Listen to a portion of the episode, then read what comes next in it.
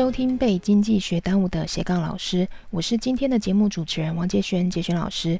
我们今天的节目主题是被经济学耽误的舞蹈加一。今天很高兴的邀请到了台湾科技大学管理学士班的钟建平钟老师。那钟老师呢，同时也是台湾科技大学的育成中心主任。我们知道钟主任其实在五专时期曾经跟同学组团参加了五等奖的这个节目。那可能有些听众对这个节目不是很了解哈，所以我们首先先请钟主任来给我们介绍一下这个早期的综艺节目。各位听众大家好，我是来自于台湾科技大学的钟建平老师。好，今天很荣幸能够参与杰轩老师的节目。那杰轩老师刚才提到五等奖这个节目啊，其实我对他的印象是非常深刻啊，也充满了种种的回忆。其实五等奖这个节目算是台湾有史以来最长寿的节目吧，而且它也是早期啊歌唱竞赛啊，或者说选秀节目的一个雏形啊。而且在这个直播时间啊，我记得没错的话，长达三十几年啊，三十几年。那我也很荣幸有参与过啊，他的一些啊直播的一个过程。在这个节目里面，其实培育了很多很有名的明星哦，比如说你们现在看到的阿妹啊，张惠妹啊，就是从五等奖出来的。然后比如说还有吴宗宪呐，还有很会唱歌的吴淑敏呐。啊吴淑明那时候我记得是童星嘛，啊，唱出来，那后来变成一个歌手，还有林俊逸啊，啊，都是五等奖培育出来的节目，所以五等奖有点像我们现在你们看到的星光大道，啊，或者说我是歌手啊这类节目的一个早期的雏形。所以其实五等奖已经可以算是台湾最早期出现的这个歌唱选秀节目嘛。那比较好奇的是，钟主任当初怎么会去接触到舞蹈的这个才艺？其实我会接触到舞蹈这个才艺，其实跟五等奖也有密切的关系。我记得我那时候是念五专啊，念的是高雄工专的机械科。然后那时候我有两个非常好要好的朋友，也是我的死党。那我们都会约定好每个礼拜天的傍晚啊，都会准时收看五等奖。那因为那时候我们有很迷一个团队啦，那这个团队如果各位听众 Google 一下，应该可以应该还可以找得到，就是忍者少年。那忍者少年的舞风我们是非常喜欢的啊，他每个礼拜都会固定表演啊他的舞风，那我们就会去揣摩、去学习他的舞蹈。那后来我们发现他的舞蹈其实基本上都是看很多的录影带。啊，因为那时候网络没有盛行嘛，啊，都是去借啊日本的一些舞团或美国的舞团，然后去借录影带啊，去学习他们的舞风。那我们也是这样因缘机会就开始学起来。那后来我记得这个团队忍者少年啊，从五五度五关拿到，从五等奖毕业之后，有发了一个一张专辑啦，啊，那但是很可惜是没有红起来。那我也印象。我会接触到舞蹈，还有一个很重要的团体啊，来自香港。那如果各位听众去 Google 还是可以找到，叫草蜢队啊。那草蜢队啊，他的舞风我们也很喜欢。那么三个常常穿着啊很特殊的穿着，然后跳一些很很带动流行的一些相关的热舞啦。啊，比较有名的歌曲我记得是《失恋阵线联盟》啊。那时候我们就听他的歌，看他的一些舞蹈，我们也会学他。那就是这样子啊，就慢慢就接触到舞蹈。那后来我们也决定啊，仿照他们也成立一个团队啊。那我们的野心非常大，我们希望我们的舞蹈啊可以成为世界知名的舞蹈团体啊。我们的舞蹈如果精进的话。所以我们就努力的练舞啊，那我们也组成一个团队。那我们的团队我记得叫做世界队哈，这名字有点怂啊。那我们就边看录影带啊，边学跳舞。那每个礼拜都会去文化中心的广场啊，面对一个外面的镜子或玻璃啊来练跳舞。我这样子就是不知不觉就投入了啊舞蹈的领域。所以你们的舞蹈是自学吗？没有去找其他老师，或者是参加什么舞蹈班之类的？对，没错啊，我们舞蹈几乎都是自学的。那我们会有一个队长啊，他会固定去租录影带去学跳舞，然后再教给我们其他两位。那是在怎么样的机遇之下，让你跟朋友决定要参加五等奖的这个节目呢？这过程有点意外，原因是我们后来团队就开始固定练舞，就像我前面所提到的，然后就会每个礼拜固定找时间，然后到高雄的文化中心，好开始固定练舞。那练完舞之后，想说练完舞要展现自己练舞的一个。程度吧，啊，展现自己的实力，所以我们就想说晚上去高雄的夜店或 pub，好，然后找其他的舞团来尬舞。这个其实有点像现在电影有演的啊，有播过的《武力全开》啦，《武力全开》我记得拍了很多集，那有点像这样，只是说我们没有这么厉害啦，没有像《武力全开》全开的团队这么厉害，跳的这么啊啊炉火纯青。哦，我们算是啊啊只，是舞蹈的玩家啊，不是全心全意投入这样子，所以我们就到夜店啊，到处去跟团队尬舞好。后来有一个知名的夜店啊，他为了吸引更多人去消费，好，那他就办了一个街舞大赛。那我们那时候也报名参加。嗯，那我记得那时候有三十几团吧报名参加，后来进入到决赛有十队，那我们也在里面。最后，哦，我们只有拿到第五名，啊，没有拿到前三名。但是因为这个比赛，啊，有打打响我们团队的知名度。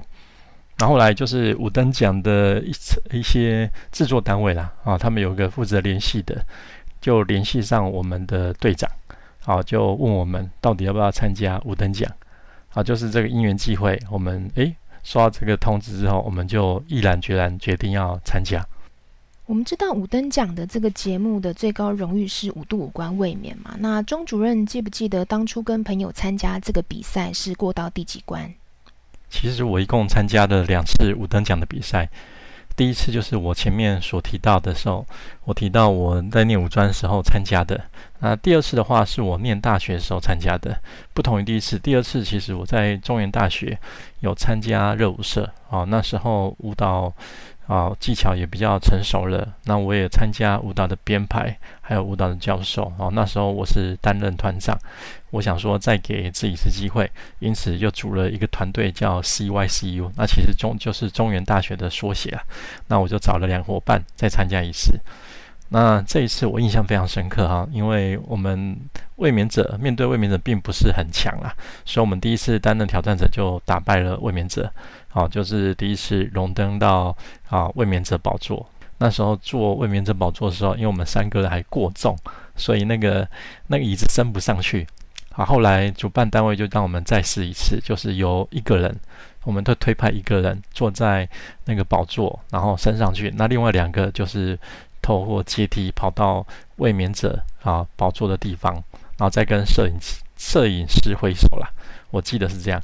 那后来我们就大概就两个礼拜就会去台视的巴德大楼录影一次啦。那我记得一次是录两集。那早上九点之前要到，因为九点要彩排。那彩排完之后，下午就正式录影。那一次就录两集。那时候我发现哦，其实。要到五等奖录影，其实是蛮辛苦的一件事哈。为什么？因为在这两礼拜，你就要去编排新的舞蹈，两首舞蹈。然后最对我们大学生来说比较吃力的是自装费啊，自装费。所以我们要准备自装费啊，去啊买一些新的服装，因为要拍摄。所以在五等奖的时候，哦，我认识一个大明星，你可能。都知道的大明星，好，这个大明星就是张惠妹。那非常巧，因为张惠妹第二次参加五等奖的时候，哦，我们刚好是同一期的啊，然后所以她那一次五度五关拿到十万的时候，我们刚好在后面祝福她。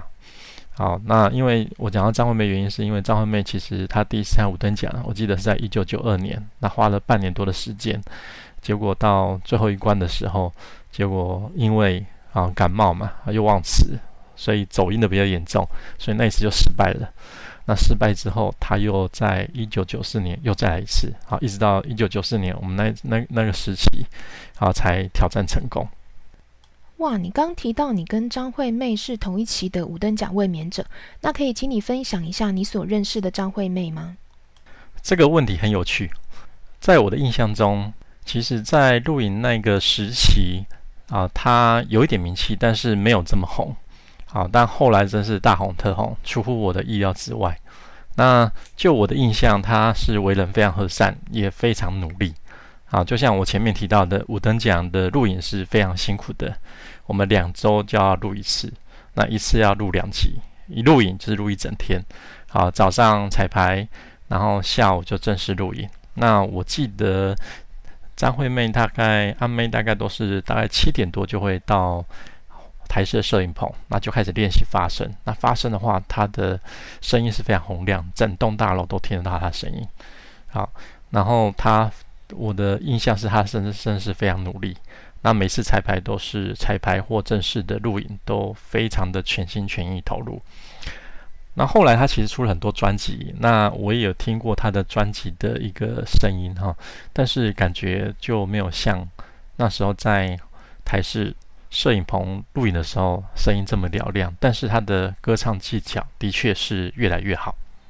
因为我们今天的主题是被经济学耽误的舞蹈加一，那想请问一下钟主任，当初有没有想过要持续朝舞蹈才艺的这个专业领域去做发展？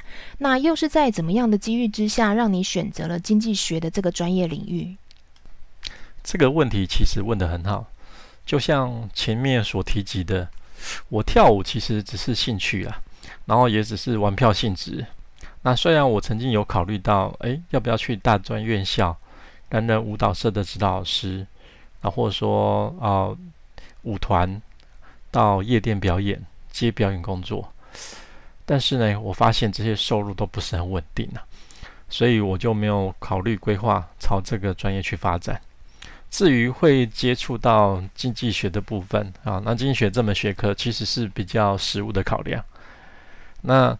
我那时候是想说，假设我是未来要考高补考、考研究所，都要念经济学，那我不如把这个经济学主科把它念好。所以我就花了很多时间，好在接触这个科目。那接触过程中发现，诶，经济学其实很有趣啊！好，难怪他会有一个有设立一个诺贝尔经济学奖啊，来奖励啊在经济学有成就的人。因为他的经济学家，他的评论啊，对实施的政策的建议，其实对国家帮助蛮大的，所以因此我就花了更多时间去把这一科念好。那越念又越有兴趣啊，一直拿到经济硕士之后，我我发现如果我能对国家社会做出一些贡献的话，可能要继续往上念。那往上念的话，如果可以能念念到经济学博士，诶，我就可以教授。哦，经济学这一门科目，甚至呢，我也可以向一些经济学者、经济学家写一些时事评论，啊，或对社会国家要提出一些政策建议。所以，由于这个因素，我就一路念到经济博士了。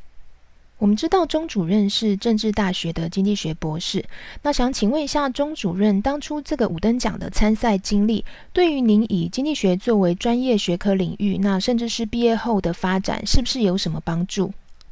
其实回首过往的经历，对我现在目前的研究领域的发展，甚至未来职业的发展，其实是有帮助的。